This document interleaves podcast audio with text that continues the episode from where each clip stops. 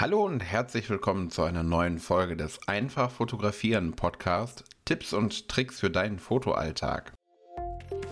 Ich möchte heute einmal über Kameras reden, genauer gesagt eigentlich über meine Kamera, aber du wirst definitiv da auch einiges für dich rausziehen können, denn ähm, ich möchte eigentlich über drei Kernthemen sprechen, die ich eigentlich als ähm, jeweils einzelne Folge geplant hatte, aber ich möchte das jetzt einfach mal kombinieren. Nämlich einmal, welche Kamera nutze ich eigentlich? Das passt gerade prima, weil ich mir vor zwei Tagen eine neue gekauft habe. Ähm, dann als nächstes Thema, welche Kamera ist die richtige für dich?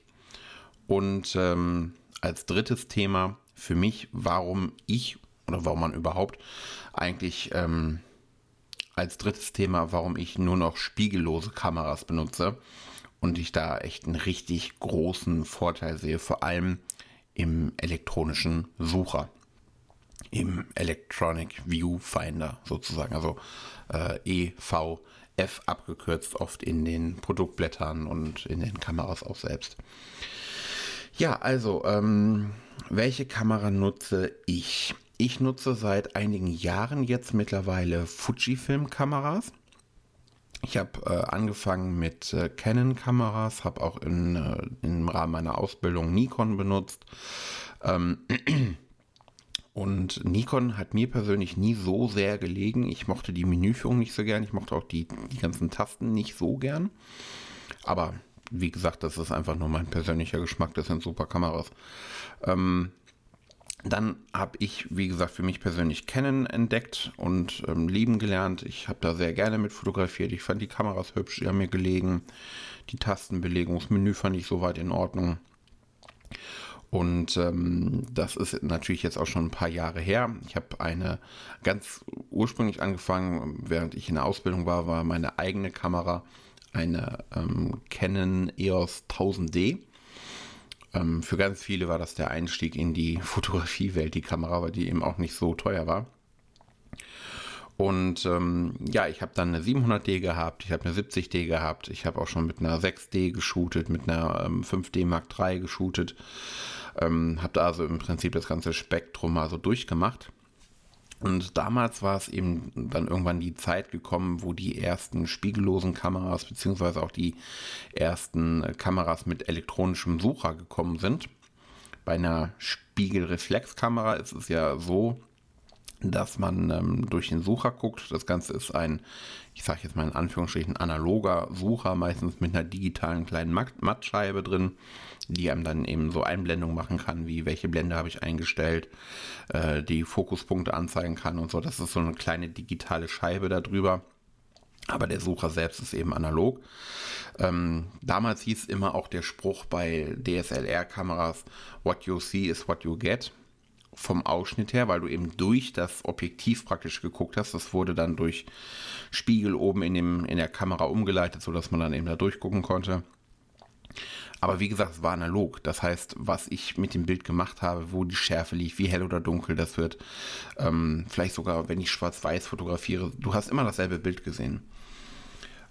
Ich war damals äh, damit zufrieden. Alles, alles gut. Ähm, dann war man auch natürlich öfter mal im ähm, Elektronikfachgeschäft und hat sich die Kameras, die damals so aufkamen, mit dem elektronischen Sucher angeguckt die waren flimmerig, ein ähm, bisschen unscharf, also was, nicht unscharf, aber die Auflösung war halt sehr gering. Das hat mir ehrlich gesagt echt nicht, echt nicht gefallen. Habe ich so, damals habe ich noch gedacht, boah, niemals elektronischer Sucher, das ist ja Käse. ja, wie sich die Zeiten ändern können. Auf jeden Fall bin ich irgendwann äh, durch einen Freund auf Fujifilm-Kameras aufmerksam geworden. Er hatte sich damals eine geholt und ähm, ja, die sind halt vielen anderen Weg gegangen, haben andere Sachen probiert, haben Kameras rausgebracht, die ähm, für kleine Teilbereiche sind mit einem fest verbauten Objektiv, haben sie teilweise ND-Filter in die Kamera eingebaut, die dann so runtergeklappt sind. Das fand ich total interessant und so waren meine ersten Berührungspunkte damit. Und ähm, dann bin ich dann auch dazu gekommen, mal eine Kamera auf dem Shooting mit dabei zu haben. Wie gesagt, mein Freund hat mir, also der Kumpel, der Fujis hatte, hat mir dann eine X Pro 3, äh, nee, Entschuldigung, eine X Pro 2 die drei kamen ja jetzt erst, ähm, ausgeliehen für ein Shooting. Und ähm, es hat mir total viel Spaß gemacht. Da war eben mein erstes Shooting mit einem dann doch schon deutlich besserem elektronischen Sucher. Und ähm, das, hat, das war so cool, dass man einfach eingestellt hat, wie, wie ist die Schärfentiefe, wie ist das Bouquet, ähm, wie hell oder dunkel wird das. Du siehst das einfach sofort im Sucher. Ich fand das mega cool dann in dem Moment. Und habe dann ein bisschen geguckt bei Fujifilm. Die Kamera fand ich eigentlich ganz cool, aber sie hat äh, so ein paar Sachen, die mir eben nicht gefallen äh, haben. Zum Beispiel so ein, so ein sogenannter Sportsucher. Also du guckst halt an der Seite durch die Kamera durch und kannst dann eben noch den elektronischen Sucher dazuschalten. Die Position hat mir nicht so ganz zugesagt. Und ähm, dann habe ich die Fujifilm X-T2 damals entdeckt. Ähm, die ist halt von der Bauart her so richtig retro, ne? wirklich wie ältere Kameras damals so ausgesehen haben und ähm, hat den Sucher mittig positioniert in der Kamera. Das war mir persönlich ganz wichtig in dem Moment. Und ähm, hatte super tolle Funktionen. Also es war alles für mich da, was ich brauchte. Schnelle Serienbildfunktion, also schnell damals, ne, bis zu 14 Bilder die Sekunde. Einen ähm, elektronischen Shutter, sodass man auch wirklich komplett lautlos fotografieren konnte. Das war ja damals bei den DSLR-Kameras noch so, ähm, du konntest zwar so einen Silent Shutter Modus einstellen für Hochzeiten oder sowas, ne? Dann hat es leiser klack klack gemacht. Aber bei ähm, spiegellosen Kameras fällt der Spiegel ja komplett weg, ne? Und äh, du hast dann gar kein Auslösegeräusch mehr, wenn du den elektronischen äh, Verschluss einstellst. Das fand ich auch mega cool. Ja, so bin ich dann bei der Fujifilm X-T2 gelandet. Dieses, ich habe mich sofort in dieses Retro-Feeling, in den Look verliebt. Und ähm, alle, die es jetzt nicht kennen, die können ja mal googeln parallel, wie die aussieht.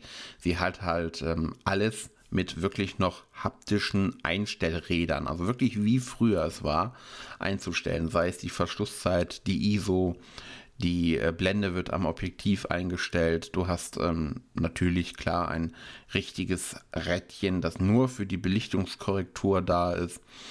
Ähm, ich kann den Drive Mode einstellen, also ob ich jetzt Serienbild, Einzelbild machen möchte. Ich kann die Belichtungsmessung mit einem Hebel einstellen. Also wirklich alles. Alles, was irgendwie mit dem Bild zu tun hat, was Auswirkungen auf das Bild hat, kann ich an richtigen Hebeln, Rädern etc. einstellen. Sogar wenn die Kamera ausgeschaltet ist. Das finde ich so cool. Da habe ich mich komplett drin verliebt. Ja, und ähm, jetzt vor ein paar Tagen habe ich mir das Upgrade gegönnt von der XT2 auf die XT3. Die ist ähm, halt nochmal ein bisschen schneller, auch in der Prozessorverarbeitung, schnellere Serienbilder, viel besserer Autofokus nochmal. Und ähm, ja, das ist einfach das, was ich liebe. Ich habe jetzt diesen Silberfinish, der ist dann oben in Silber. Das mag ich total. Das ist also, welche Kamera ich nutze. Und ähm, ja, auch nochmal um das ähm, andere Thema, warum nur noch spiegellos elektronischer Sucher. Ich finde es halt so, so toll. Die Kameras sind so viel kleiner geworden, ähm, aber dabei leistungsfähiger als eine DSLR-Kamera. Wenn man nur im Studio, nur auf Stativen fotografiert, mag das vielleicht egal sein. Aber wenn man sie doch viel trägt, dann bin ich sehr froh über die kleinen, leistungsfähigen Kameras. Ich finde das total toll. Und eben halt der elektronische Sucher, wo ich früher noch gesagt habe, boah, niemals ist für mich jetzt wirklich 180 Grad Kehrtwende, nie mehr ohne. Ich finde es einfach toll gerade wenn man Schwarz-Weiß-Fotografien machen möchte, finde ich es halt mega, weil du im Sucher direkt das Schwarz-Weiß-Bild sehen kannst. Das finde ich total toll. Also jeder, der sich da noch nicht mit beschäftigt hat, was ich kaum glauben kann, ähm, versuch mal eine spiegellose Kamera in die Finger zu kriegen und dir das mal anzugucken. Ist mega cool. Ja, und dann das ähm, zweite, eigentlich wichtigste Thema. Welche Kamera ist die richtige für dich? Da würde ich auf jeden Fall sagen, eigentlich sogar noch vor den Spezifikationen, die die Kamera hat, würde ich echt sagen, die äh, Bedienung und ähm, ja auch das Menü und wie sie dir in der Hand liegt. Ich finde, das Wichtigste an einer Kamera ist, dass sie einem Spaß macht Und natürlich auch, dass sie einem praktisch schnell, ich sage jetzt mal, zuarbeiten kann. Also dass ich schnell mein, meine Bildeinstellungen treffen kann. All solche Sachen. Und ähm, das würde ich definitiv sagen, ist das Wichtigste. Megapixel, ISO-Rauschen, das kommt alles als zweites, finde ich. Das Wichtigste ist, dass sie einem liegt. Und ähm, ja, auch, auch was Megapixel angeht. Ne? Es gibt ja im Moment die Hersteller so mit, boah, was da, es gibt 60, 70, 80 Megapixel, es gibt Kameras mit 100 Megapixel. Das finde ich ehrlich gesagt viel Marketing. Ne? Also man hat früher schon Hauswände bedruckt mit Bildern, äh, die mit Kameras gemacht worden sind, die 6 Megapixel hatten, ja. Also darauf kommt es gar nicht so an. Man muss natürlich auch immer so ein bisschen mitbedenken, umso mehr Megapixel so ein Bild mit sich bringt, äh, desto leistungsfähiger muss auch der Computer sein, den, äh, mit dem ich die Bilder bearbeiten möchte. Ja? Also ich würde wirklich aktuell sagen, für die meisten Leute, die jetzt nicht extrem hochwertig äh, fotografieren für irgendwelche Magazine oder so, äh, reichen maximal die 50 Megapixel Modelle, 40 Megapixel. Ich habe 26 Megapixel und damit komme ich super zurecht. Also, wie gesagt, diese extrem hohen Megapixelzahlen finde ich so ein bisschen, naja.